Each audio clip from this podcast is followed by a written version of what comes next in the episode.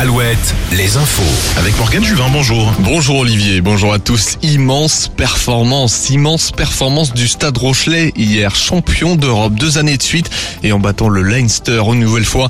On y revient dans le journal des sports. Vous êtes peut-être euh, déjà sur la route du retour de week-end prolongé. Eh bien, vous avez bien fait. Journée noire dans le sens des retours. Bison Futé recommande d'éviter l'autoroute A11 entre Nantes et Le Mans dès 9h, l'autoroute A10 entre Bordeaux et Orléans à partir de 11h de gros ralentissements sont à prévoir également sur la nationale 165 entre Quimper et Nantes. C'est entre 10h et 19h.